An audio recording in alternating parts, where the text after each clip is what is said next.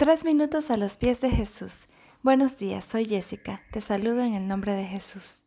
Muchas veces decimos en oración que se haga tu voluntad, Señor. O decimos, busquemos en oración cuál es la voluntad de Dios. O si sucede algo, decimos, estaba en la voluntad de Dios. ¿Qué exactamente queremos decir nosotros con esto? ¿Cuál es esa voluntad de Dios? El Salmo 143.10 dice, Enséñame a hacer tu voluntad, porque tú eres mi Dios, que tu buen espíritu me guíe por un terreno sin obstáculos. Oremos a nuestro Dios que nos muestre lo que Él ha planeado para nosotros.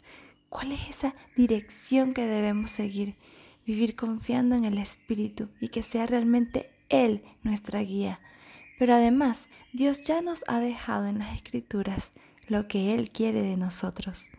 En Mateo 22, del 37 al 39, Jesús nos dice, amarás al Señor tu Dios con todo tu corazón y con toda tu alma y con toda tu mente. Este es el primero y grande mandamiento. Y el segundo es semejante, amarás a tu prójimo como a ti mismo.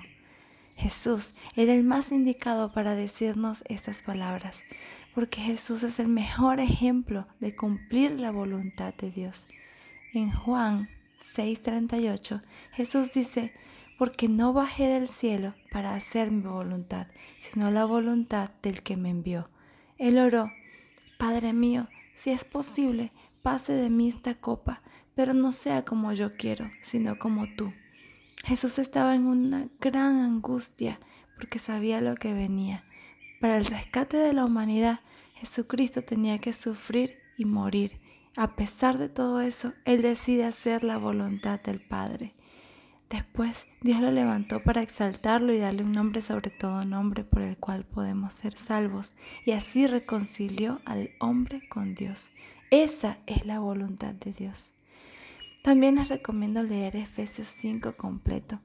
Allí está escrito la forma en que debemos andar como hijos de Dios, hijos de luz. Los primeros versos dicen, Sed pues imitadores de Dios como hijos amados, y andad en amor, como también Cristo nos amó y se entregó a sí mismo por nosotros, ofrenda y sacrificio a Dios en olor fragante. Dios quiere que nosotros le amemos y amemos a nuestros allegados y le imitemos, así como Jesús llevó su amor hasta el límite. Así quiere Dios que andemos en amor. ¿Qué piensas tú de esto? Nos gustaría escuchar tu testimonio u opinión. Nos puedes visitar en iglesialatina.com. Que tengas un día bendecido.